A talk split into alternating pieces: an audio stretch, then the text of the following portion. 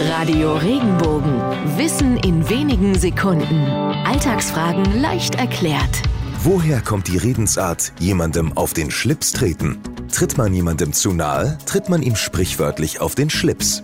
Bevor Sie überlegen, wie jemand da stehen muss, damit man ihm auf die Krawatte treten kann, mit dem Wort Schlips wurde früher der Zipfel von langen Kleidungsstücken wie Mänteln oder Kleidern bezeichnet. Trat man dem Träger des Kleidungsstücks auf dessen Rockzipfel, besser gesagt auf dessen Schlips, konnte der richtig sauer werden. Vor allem, wenn der Schlips dabei auch noch dreckig wurde.